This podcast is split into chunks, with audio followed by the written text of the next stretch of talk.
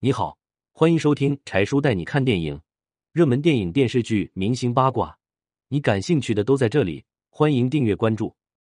华裔女子黑胖丑，出身难民之家，为何能嫁给世界最富八零后扎克伯格？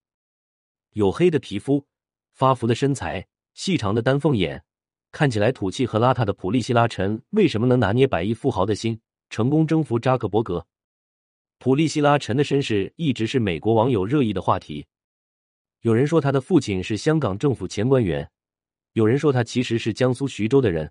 还有人质疑他不是华裔，而是亚裔。其实普利希拉·陈出生在美国，他的父亲的确是华裔，在越南长期工作生活。上世纪七十年代移民美国后，就在美国开了一家小餐馆。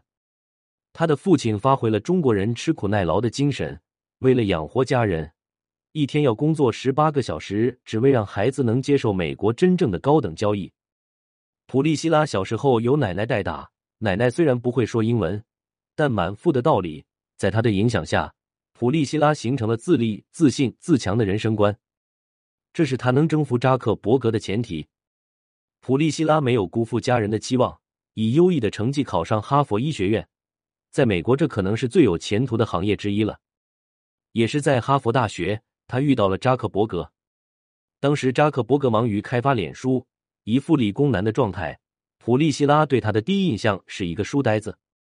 但后来他们两人聊了几句，对彼此很有好感。确立恋爱关系时，扎克伯格的网络帝国已经如日中天。他曾邀请普利希拉来自己的公司上班，但他拒绝了。他认为人要有梦想，并为之努力，而他的梦想不是程序员，而是想做一名医生。中国有句老话说得好：“吃人嘴短，拿人手软，吃拿都占，自然在事前爱人一头。”自信、自立、自强的普利希拉在恋爱中，无论经济还是人格，始终都和扎克伯格站在对等的地位上。这样的女人对一般男人来说不好驾驭，但对于扎克伯格而言，和这样的女性结婚比和明星名模结婚来的好太多。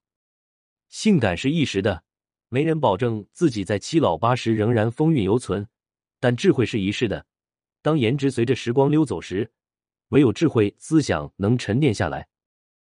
曾经《奇葩说》中有一个辩题，大概内容是：有趣的灵魂更重要，还是美貌更重要？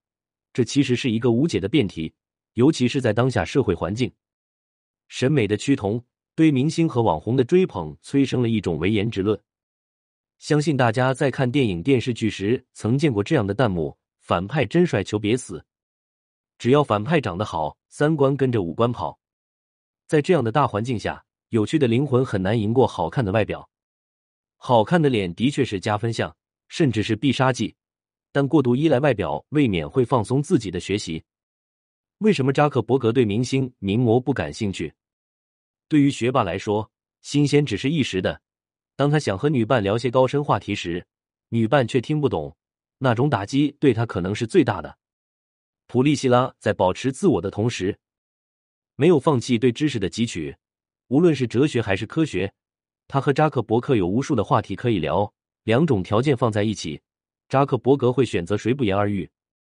想拥有一张好看的脸，只需要往整形医院一躺；想拥有满腹经纶，需要十年、十几年的寒窗苦读。要知道，用知识垒砌的台阶，永远要比靠颜值搭的梯子踩上去更结实、更安心。